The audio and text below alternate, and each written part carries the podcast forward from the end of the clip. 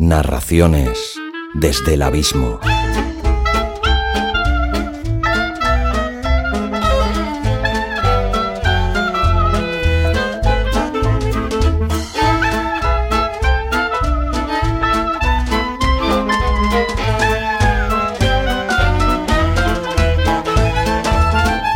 Hola, abismeros y abismeras. Soy Xavi Villanueva y os doy la bienvenida al décimo capítulo de Narraciones desde el Abismo, un podcast literario para todo aquel al que le gusta la literatura y es incapaz de encontrar el tiempo necesario para coger un libro y leerlo, aunque también lo es para aquellos adictos devoradores de libros que quieren conocer autores desconocidos, nuevas narraciones y aquí, en el formato podcast, escuchar voces nuevas y sumergirte en sus historias.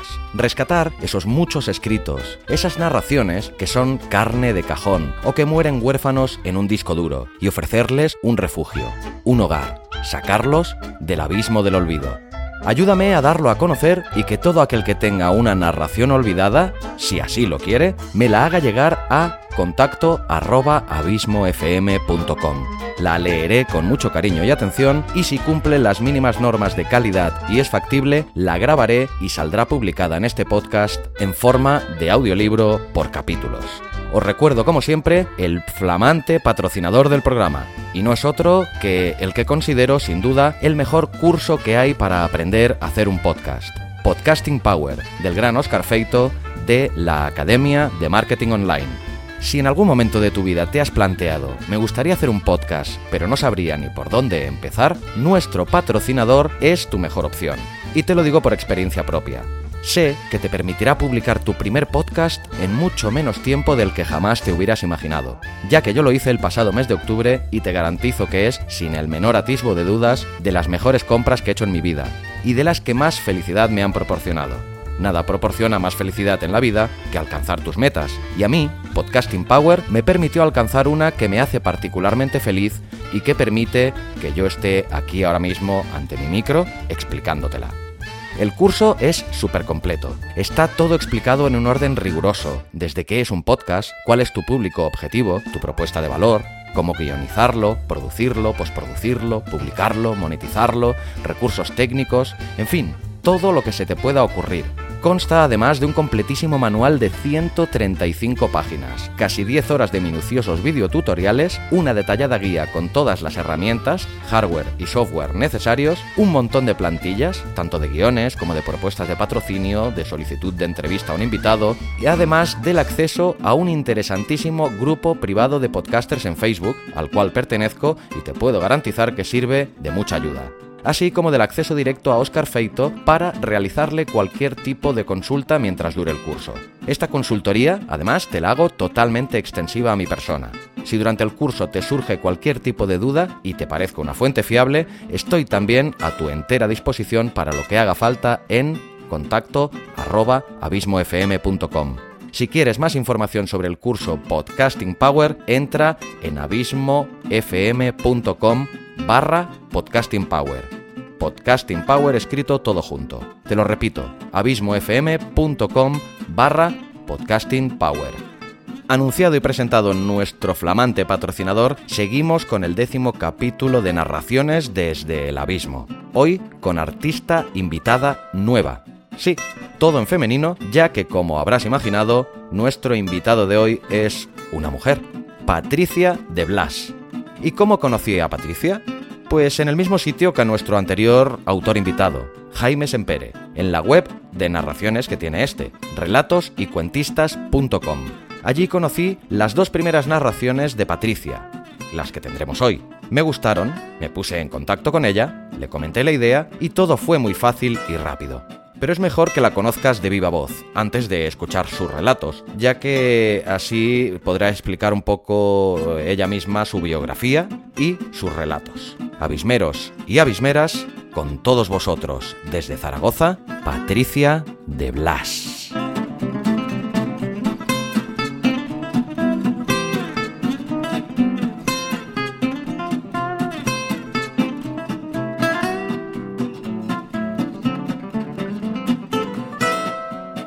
Como acabo de decir en la intro del programa, hoy tenemos por primera vez en Narraciones desde el Abismo una invitada que, en vez de un invitado, tenemos una, una mujer que es Patricia de Blas. Buenas tardes, Patricia, ¿qué tal? Hola, buenas tardes. Bienvenida a Narraciones desde el Abismo, que como te comenté, pues bueno, te conocí de rebote por entrar en una página de la página de relatos y cuentistas.com y allí encontré un par de tus escritos y me gustaron mucho y bueno, luego me puse en contacto contigo y me gustaría que le explicaras un poquito a los oyentes pues quién es Patricia de Blas, que explicaras un poquito tu mochila existencial pues soy periodista, eh, me ha gustado escribir eh, desde muy pequeña y un poco por, por, trabajo, pues ahora lo hago todos los días, pero, pero busco también mis pequeñas parcelitas para poder dedicarme a la ficción.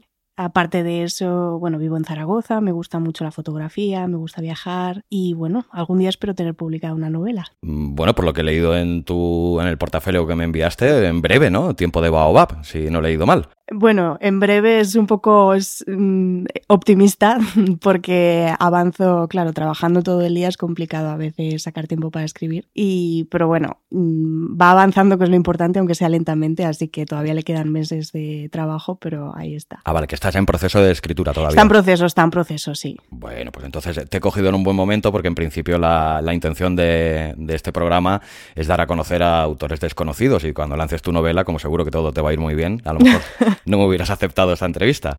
Bueno, gracias. Veo que eres bastante polifacética, ¿no? Periodismo, radio, fotografía. Luego ya llegaremos a la literatura, que es la base central de lo que querría que fuera la entrevista, pero explícanos un poquito, porque he visto cosas muy interesantes que has hecho tanto en fotografía como en radio, y explícanos un poquito tu, tu claro, background es que profesional. Te he pasado mi currículum, que es, es, precioso, ¿verdad? Tiene una edición que me lo ocurre en InDesign y, y yo creo que el currículum eh, ya mm, de por sí, por lo bonito que queda estéticamente, dices, jo, todo lo que haya detrás, el contenido casi se queda un poco... No, el contenido está a la altura o incluso mejor, ¿eh?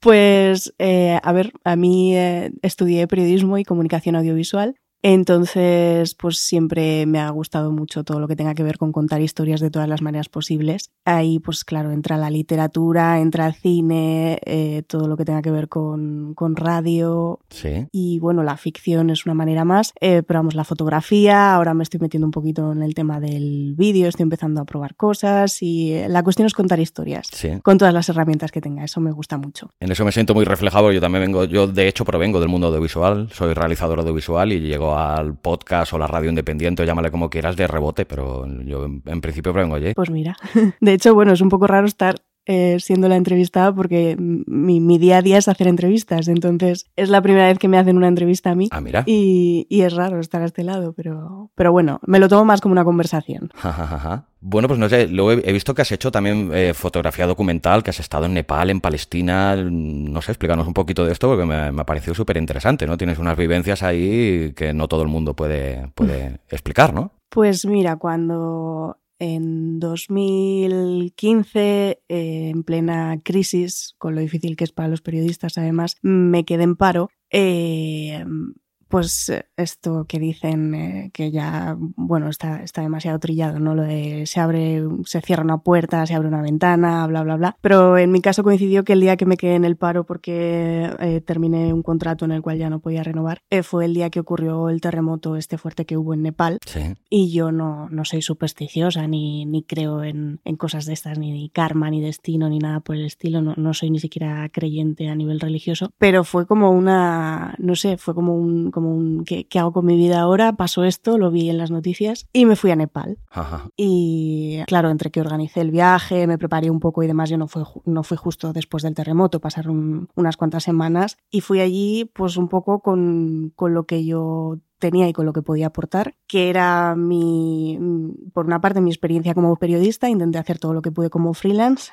era mi primera experiencia como freelance, así que tampoco dio para mucho, pero poquito a poco fui haciendo contactos y vendí lo que pude. Y luego, pues mi experiencia ya como, como cualquier ser humano que se fuese a un lugar donde están pasando estas cosas, pues eh, eh, conocí a, una, a los, los, responsables de una ONG con los que estuve allí echando una mano. Sí. Y bueno, realmente en proyectos que tampoco estaban relacionados directamente con el terremoto, porque, bueno, Nepal la verdad que es un país todavía de los más pobres de Asia y, ahí se pueden hacer muchísimas cosas allí. Pero bueno, mm, me pasé tres meses porque es el máximo tiempo que te dejan estar allí sin un visado permanente, digamos.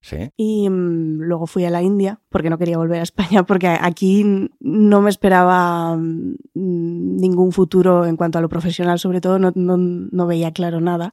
Y entonces, bueno, seguí viajando un poco más hasta que dieron los ahorros y ya después eh, tuve que volver Hice algún trabajo aquí, pero en cuanto pude me fui a Palestina porque me había, me había encantado lo de vivir unos meses fuera. Ostras. Y ya con un pelín más de experiencia en lo periodístico, estuve allí también, publiqué alguna cosilla desde allí, vi un poco todo el conflicto con, con Israel y volví, pues también es un tópico, ¿no? Lo que se dice, siendo otra persona distinta cuando vuelves. Pero es verdad que te cambia mucho hacer este tipo de viajes y la pena es que el efecto se va perdiendo, que vuelves a tu vida normal en Occidente y, y trabajas y empiezas la rutina y vuelves a relacionarte con las personas de siempre y se te acaba olvidando todo lo que cambiaste y todas las cosas buenas que incorporaste a tu manera de ser a veces se van diluyendo un poco luego con el tiempo. Ya, ya, ya. Eh, pero bueno, espero que ahí quede algo. Hombre, algo segurísimo que ha tenido que quedar, al menos el pozo segurísimo. Pero además eh, trabaja, trabajabas para medios de mucho relumbrón, ¿no? Para, para el país y no sé si como fotógrafa o, escribir. Eh, bueno, como freelance, pues ya sabes que, que, realmente no es trabajar para ellos, es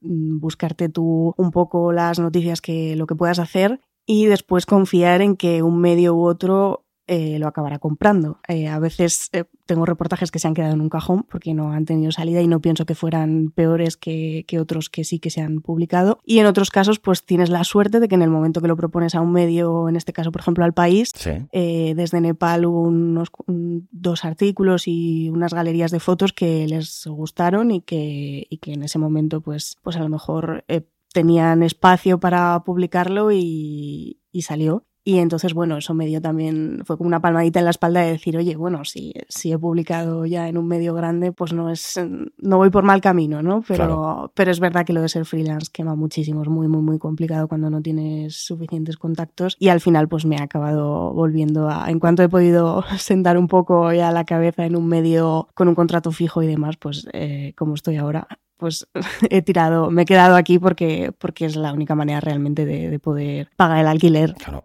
es muchas veces el pragmatismo del día a día, ¿no? Es que... Sí, sí, sí. Luego, si no he hecho mal los deberes y eso, he visto un proyecto que me ha parecido muy interesante. Mil Ojos Producen, que hacías eh, grabación de series documentales en, fotografía, entiendo, o también en vídeo. Eh, sí, o sea, hicimos. Eh, yo trabajé allí cinco meses en Ponferrada, era una productora audiovisual.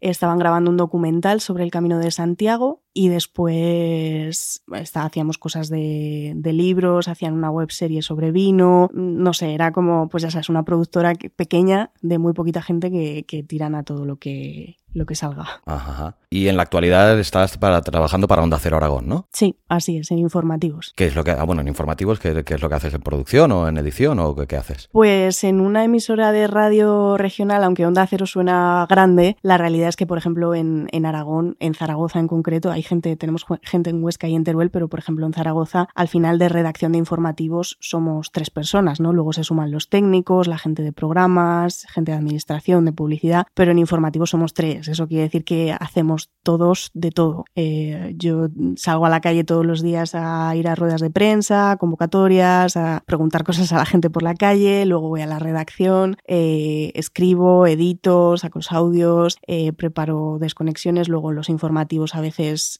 cuando no está el jefe pues me toca a mí ser la presentadora, si no pues locutar las noticias que toque, o sea, mm, todo lo que se puede hacer en una radio en, las radios pequeñas o en las emisoras regionales de las radios grandes, al final se hace de todo, lo cual está muy bien porque no te aburres. Casi nunca, casi nunca. Y aprendes un poco de todo, ¿no? Es un poco, no sé si se utiliza en el término eh, femenino también, que es un poco Juan Palomo, ¿no? Sí, sí, sí, yo me lo guiso, yo me lo como total. Total, total, ¿no? Total. Bueno, si acabamos derivando a tu lado más literario, que ya que estamos en un programa literario, eh, veo también que eres muy activa eh, haciendo, tienes un espacio literario que se llama La Mandarina, explícanos un poquito la iniciativa. Sí, bueno, en realidad no llegó nunca a ser un blog, pero en, mi página web hay este espacio literario que se llama La Mandarina. El nombre de La Mandarina viene porque, aparte de que me gustan mucho las mandarinas, se me ocurrió comparar los libros con las mandarinas porque ah. me da muchísima rabia cuando te pelas una mandarina con toda la ilusión y la pruebas y no te convence el sabor que tiene, ¿sabes? De que estas que te salen, eh, pues que no están lo suficientemente dulces o... Bueno, no sé, creo que a todo el mundo le habrá pasado que las mandarinas, pues hasta que no pruebas el primer gajo, yo creo que no te quedas mm, tranquilo de que la vas a disfrutar. Entonces, bueno, con los libros es, es, un poco, a veces, pues por mucho que te lo hayan recomendado, en, empiezas un libro eh, confiando en que podrás satisfacer tus expectativas, pero no lo sabes hasta que no le dedicas un poco de tiempo. Y bueno, de ahí surgió el nombre de la mandarina. Ya te digo, ahora mismo está, está, es algo que está ahí estático, prácticamente no añado cosas más que puntualmente porque no es tampoco un blog, era más como un espacio, pues esta época que te contaba antes que tuve de freelance. Eh, también publiqué en algunos medios alguna reseña de algún libro y a veces incluso de estos sitios que te regalan los libros a cambio de que hagas las reseñas, estas cosas. Ya. Entonces, bueno, me gustaba tener un espacio donde poder, eh, a modo de portafolio, igual que en la parte más periodística, poder decir, bueno, si quieres ver cómo escribo, cuál es mi estilo, a ver si te convence para, para contratarme o para pedirme piezas, pues esto está aquí. Y entonces fue un sitio donde fui colgando pues, textos que yo había escrito literarios, reseñas de otros libros, eh, cosas de este tipo. Bueno, pues ya que hemos ido a parar a tu lado literario, pues eh, avánzale a los oyentes lo que están a punto de escuchar, alguna de las historias que, la de, que van a escuchar en el programa. ¿Qué te indujo a escribirlas? La de, por ejemplo, la del calcetín eh, desparejado. Me gustó mucho el título de, realmente. bueno, eh, puede parecer un poco infantil porque es una historia de un calcetín. Eh, bueno, creo que se titulaba, la, verdad es que esa, la has recuperado y yo ya casi ni me acordaba de ella porque la escribí hace por lo menos tres años. Era algo así como la trágica historia del calcetín desparejado. Exacto, sí, sí. Esta idea, bueno, como casi todos los relatos que tengo, porque he de reconocer que soy un poco vaga y que para forzarme a escribir eh, siempre he tenido que estar apuntada a talleres de, escritura que obviamente me han enseñado muchísimo y, creo que es una herramienta para todo el que le gusta escribir, al menos probarlo. Eh, pienso que es muy importante y, casi todos los relatos que, tengo terminados es porque han salido de, estos talleres. En este caso, el ejercicio mm, me pareció bastante interesante. Eh, consistía en eh, buscar un objeto de tu vida cotidiana, cualquier cosa que pudieras tener en casa, e intentar eh, inventar una historia en torno a ese objeto que no tuviera nada que ver con, lo que ese objeto en sí mismo, con, lo que sirve habitualmente, ¿no? Como, como darle una vuelta a, ese lado cotidiano de ese objeto y buscar algo distinto es un caso muy, cotidiano. ¿Quién nos ha encontrado un calcetín desparejado en su vida? Eh, claro, entonces, bueno, la, vuelta de tuerca era ya pensar un poco más en, la vida interior de ese calcetín, ¿no? En por qué está desparejado y qué es lo que siente al estar desparejado. Y pues eso, como te puedes imaginar, al final es una alegoría de, un sentimiento que hemos tenido todos alguna vez en la vida, que es el, haberse quedado solo. Esta semana escucharemos este eh, relato y tal, escucharemos tal vez Soñar también, que me parece una historia muy bonita. Explícanos un poquito sobre ella también. Pues esa historia está escrita de una forma en la que yo no suelo escribir, es un poco complicado. Primero porque es un personaje que yo hice el esfuerzo de, buscar un personaje que no tuviera nada que ver conmigo, que como ya ves soy una chica muy dulce y este personaje es un tipo duro, ¿no? Sí. Y em, de hecho dice muchas palabrotas y habla un poco así al menos la, capa exterior, ¿no? La que se ve, lo más superficial. Entonces está escrito como si fuera una especie de monólogo interior, el todo el flujo de pensamiento que tiene este personaje cuando se va a presentar a una audición para una obra de teatro, para ser uno de los personajes. Y todo es, una historia muy breve que, bueno, no quiero hacer ningún spoiler, entonces simplemente a lo largo de la historia lo que yo pretendía era que se viera viendo, pues eso, las otras capas que están debajo de, esa capa más superficial de tipo duro, lo que hay detrás y las inseguridades que tiene y cuál es la historia que lleva detrás de haberse presentado a, esa audición. Ajá. Y por último también me has presentado ahora últimamente un, relato con el que ganaste incluso un premio. Explícanos un poquito el relato y explícanos qué premio fue y de, en qué certamen y un poquito la historia. Cuando te pusiste en contacto conmigo y me dijiste que habías encontrado esos dos relatos y ya pues eh, escuché tu podcast y vi un poco de qué iba, me apeteció muchísimo que leyeras este otro relato que te he mandado, que es El aguacero, porque realmente me apetecería mucho escucharlo con una voz como la tuya, porque pienso que le, queda muy bien y, entonces, bueno, por eso te he pedido el favor de que, de que hagas un cambio y, lo incluyas en el podcast. Es un relato más actual, este lo escribí hace unos pocos meses y mm, lo presenté a un concurso y ganó. Entonces estoy contenta con él y se titula El aguacero. Habla un poco de, de un problema que, que, aquí en Aragón, como periodista, te puedo decir que lo tratamos prácticamente todos los días, que es eh, la despoblación, ¿no? El cómo los pueblos del medio rural se, se están muriendo poco a poco. Sí. Y lo mezcla un poco también con otros temas también muy universales, eh, la vejez, la soledad, el abandono. Eh, entonces el, el, personaje principal pues se enfrenta a todo esto y también el relato es un poco original porque tiene una estructura, mmm, habrás visto así, eh, curiosa, sí, sí, sí. ¿no? que mezcla el, el, pasado con el presente, podríamos decir. Un poco cinematográfica, si me permites que, que la incursión, ¿no? Me, me, dio la sensación esa del juego atemporal, ¿no? Jugando con dos eh, narraciones. Puede ser, distintos... puede ser. Quizá incluso se entendería mejor como, como, una, como un corto que como un relato, porque eh, sí, puede que se preste mucho a eso.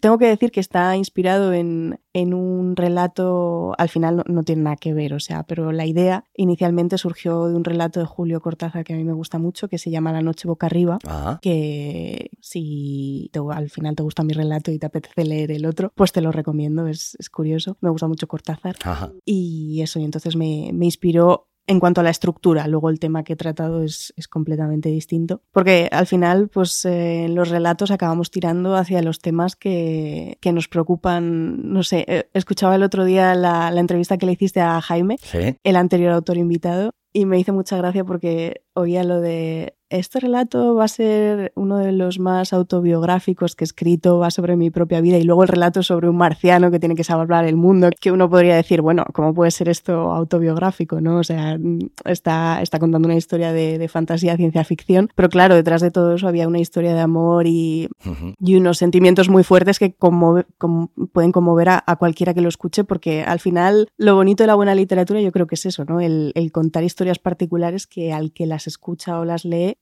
le acaban llegando porque en esa historia particular hay algo más universal que, que experimenta como propio, ¿no? Claro. No, y que hay veces que mucha fe, no hace falta que sea una referencia gráfica y eh, textual, sino, eh, bueno, o sea, son alegorías, ¿no? Y, o muchas veces, incluso aunque no hables de algo que te ha sucedido a ti exactamente, sí que pues, te basas en, en la génesis de la idea, a lo mejor te viene de un sentimiento, de una vivencia propia y particular y la, y la adecuas a, realmente a la ficción, ¿no? Exacto, sí. O sea, es que inventar, inventar, inventar es muy difícil inventar. Aunque sea ficción pura lo que hagamos, siempre va a estar, pues eso, siempre depende de las experiencias propias que hayamos tenido o que hayamos escuchado de otros o del mundo que nos rodea, porque bueno, de ahí, o sea, la ficción sale de la realidad, es, sí. es imposible que sea de otra manera. Y bien, y para ir acabando ya esta entrevista, pues siempre me gusta a todos mis invitados que me recomienden alguno de los libros que, de cabecera que tienen en, en sus bibliotecas o alguno de los libros que te hayas leído últimamente que te guste mucho. Pues, a ver, ¿te gusta la novela gráfica? No, la, no, no he entrado todavía, pero tú recomienda el que quieras, evidentemente. Pues mira, más que nada porque cuando escuché tu voz,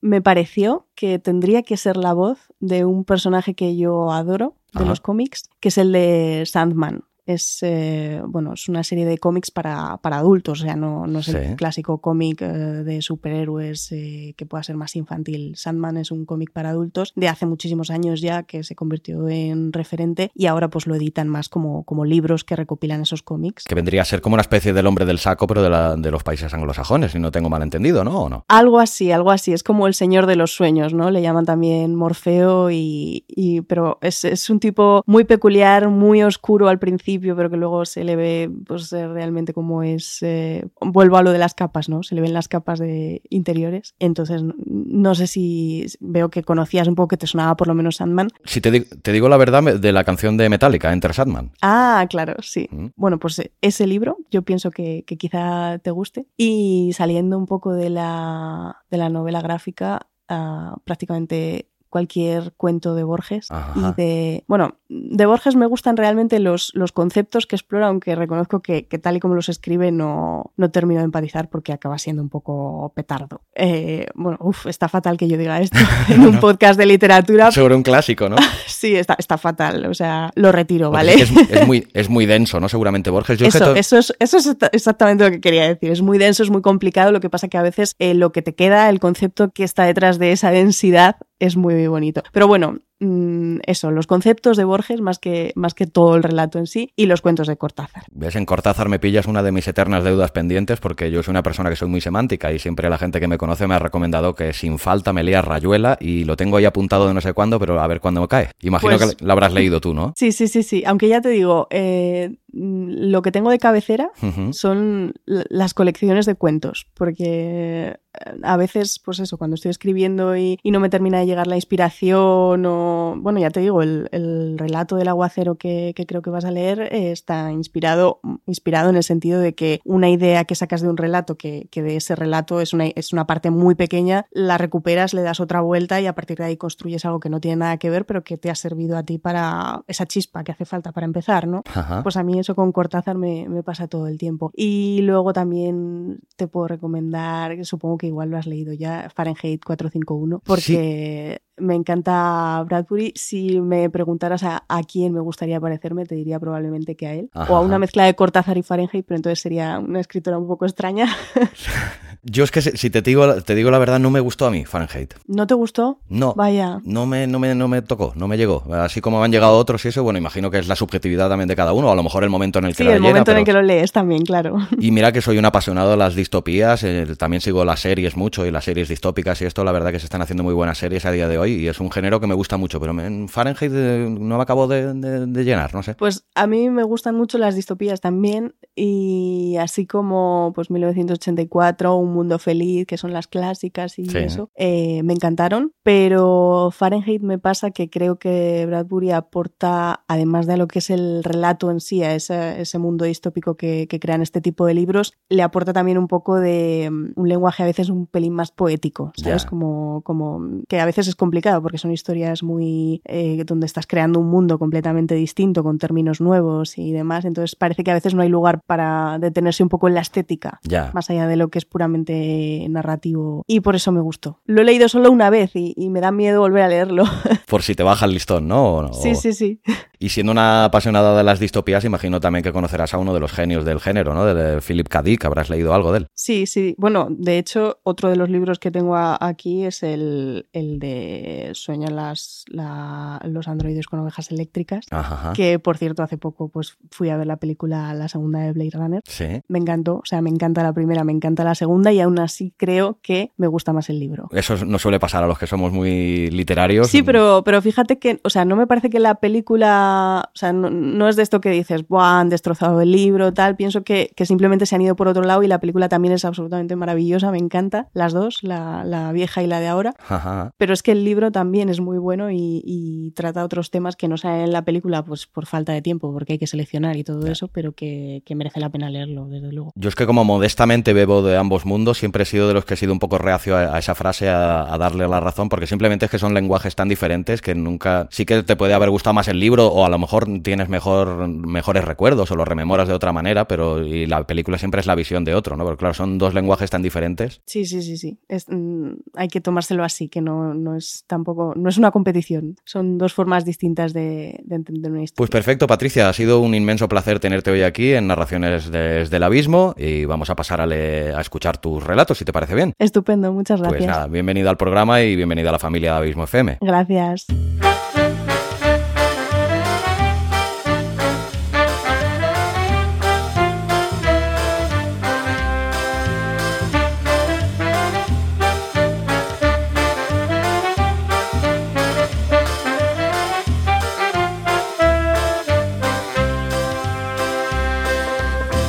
La trágica historia del calcetín desparejado. Caminé junto a él tanto tiempo que ahora, estando solo, me cuesta incluso dar un paso. Y sin embargo, eso es lo único que me queda por hacer. Pero solo saldrá bien si elijo el momento justo, así que espero, en equilibrio, sobre el borde del cajón, a que llegue mi oportunidad. Desde hace casi un año, soy un calcetín desparejado. Un domingo yo salí de la lavadora, pero él no. Patricia lo buscó por todas partes, debajo de la cama, en el cesto de la ropa sucia, entre las sábanas recién lavadas. Volvió a mirar dentro de la máquina y metió la mano para hacer girar el tambor un par de vueltas, palpando arriba y abajo, sin éxito. Yo observaba el ritual con desconcierto, colgado boca abajo del tendedero. Recuerdo lo mucho que me costaba respirar, por la pinza y por la angustia. El sol entró con fuerza por la ventana durante los tres días siguientes, y ella fue llevándose las prendas secas al armario. Yo seguía misteriosamente húmedo. Me quedé solo, junto a una gruesa toalla, una semana entera, hasta que el lunes, por fin, me devolvió al cajón de los calcetines. Y aquí sigo, ya sin ninguna esperanza, después de tantos meses sin él. Estoy seguro de que no hay vida más triste que la de un calcetín desparejado. Sé que no soy el primero al que le ocurre, y tampoco seré el último, pero eso no hace que me sienta menos solo, y por eso voy a dar este paso. Me pregunto dónde estará, si aún podrá pensar en mí. No entiendo por qué la peor suerte nos ha tocado a nosotros, cuando estábamos más unidos que ningún otro par en esta casa. Nuestra simetría era perfecta, sin el más pequeño agujero, sin un hilo suelto. Salíamos con Patricia a pasear en bicicleta, a correr por el parque. En casa nos divertíamos esquivando a León y escondiéndonos entre el resto de la ropa para que esa enorme fiera no consiguiera su postre favorito. Y de noche, en la oscuridad del cajón, nos abrazábamos hasta dar de sí nuestros elásticos. Lo recuerdo a mi lado, animándome, el día en que sufrí el desgarro, mientras me ponían los siete puntos. Teníamos tantos planes. Íbamos a ir a tantos sitios juntos. Aunque todos los pares digan lo mismo, lo nuestro era especial. Especial de verdad. Supongo que Patricia todavía guarda alguna esperanza. Si no, ya me habría abandonado en la basura. Pero yo he perdido la ilusión. Creo que no va a volver. Podrán llegar otros nuevos, parecidos, pero ninguno será igual, y estoy cansado de estar aquí, solo, acumulando polvo, en un cajón en el que, mire a donde mire, solo veo parejas felices. Seamos realistas. Un calcetín desparejado no sirve para nada.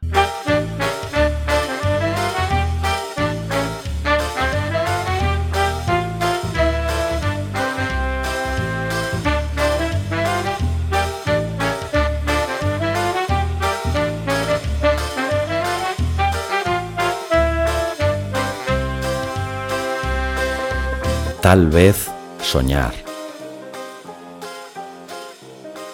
Una jodida luz naranja se me clava en los ojos. Casi doy un paso atrás de la impresión, pero consigo quedarme tieso. El escenario es el más grande en el que he estado. Se podría jugar un partido de fútbol sobre él. Adelante, me dice uno de los tres tíos sentados en la primera fila de butacas. Antes de que yo empiece a hablar, los veo tomar notas en sus libretas el silencio es tan grande que asusta.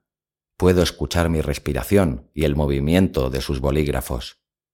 Mientras escriben, me miran de arriba abajo, como yo solía hacer cuando entraba alguna rubia en el bar del chusco.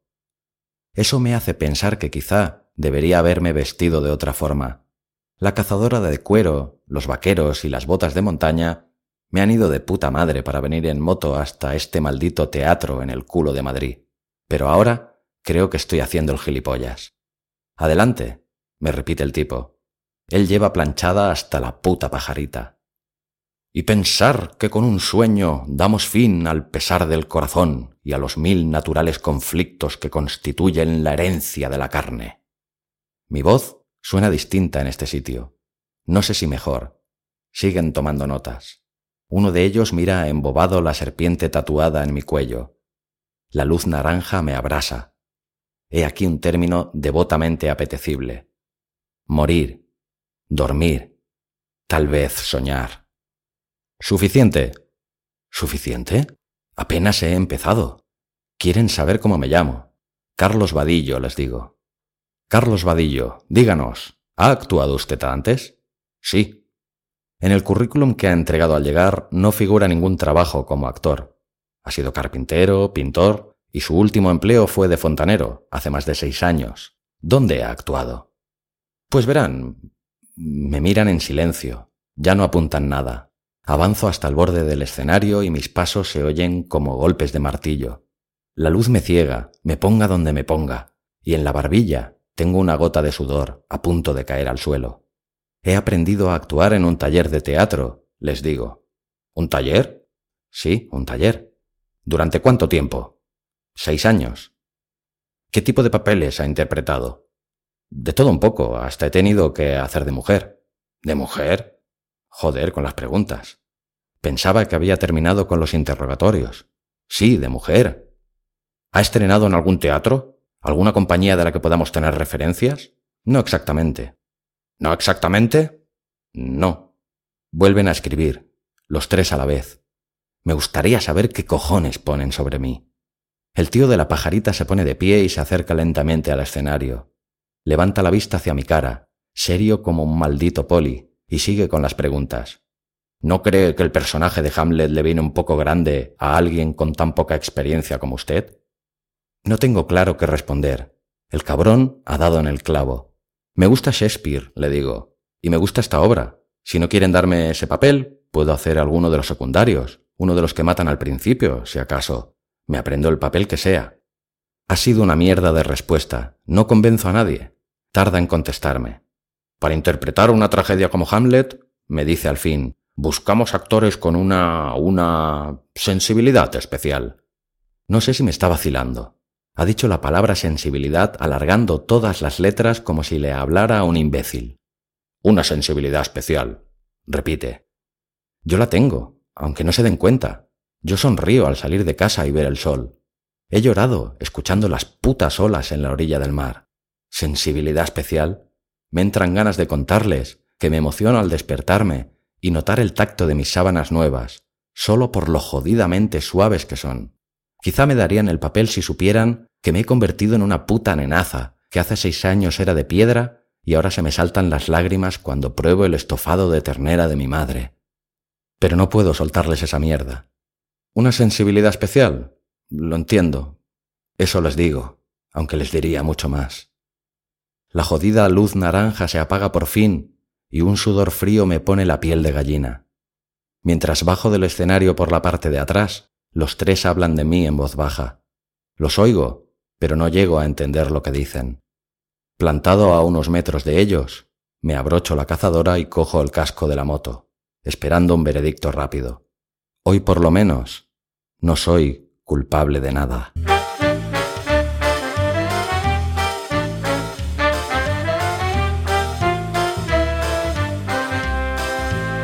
Bueno, ¿qué? ¿Os ha parecido interesante Patricia de Blas y sus escritos? Pues la semana que viene tendremos otra de sus narraciones que además se ha llevado un premio literario hace poco tiempo. Pero eso será la semana que viene. Si os ha gustado el programa, como siempre, podéis enviar vuestros comentarios a contacto arroba abismofm.com o en Facebook o Twitter, donde me encontrarás como arroba abismofm. Y si no es mucho pedir y quieres dejar tu reseña en Apple Podcast y darle a las 5 estrellas o comentario y corazoncito en iVoox, ya sabes que a ti solo te cuesta un par de minutos y a mí me ayudas un montón. Recordarte también, como siempre, que si te suscribes al blog abismofm.com recibirás de forma automática un boletín con todos mis nuevos contenidos directamente en tu email y serás de los primeros en enterarte de todas las novedades que seguirán llegando a Abismo FM. Y seguirán llegando. Te recuerdo también que este programa ha sido patrocinado por el fantástico curso Podcasting Power de Oscar Feito, del cual encontrarás mucha más información en abismofm.com barra podcasting power. Y sin nada más que añadir, te doy las gracias por acompañarme en este décimo capítulo de Narraciones desde el Abismo. Abismeros y abismeras, os deseo que tengáis una semana fantástica y no olvidéis que en un libro siempre tendrás un buen amigo. Si no eres lector habitual o no lo has sido nunca, no olvides que ahora puedes escucharlo. Y, como nunca me cansaré de recomendar la lectura, aprovecharé, como siempre, la última frase del programa para incitaros a que leáis si nunca lo hacéis o a que leáis un poquito más si lo hacéis muy poco. La frase de hoy se la debemos a un ilustre abogado, periodista y político argentino. De hecho, llegó a presidir la nación a finales del siglo XIX. Su nombre, Nicolás de Avellaneda. Y la frase dice, Cuando oigo decir que un hombre tiene el hábito de la lectura, estoy predispuesto a pensar bien de él. Hasta la semana que viene.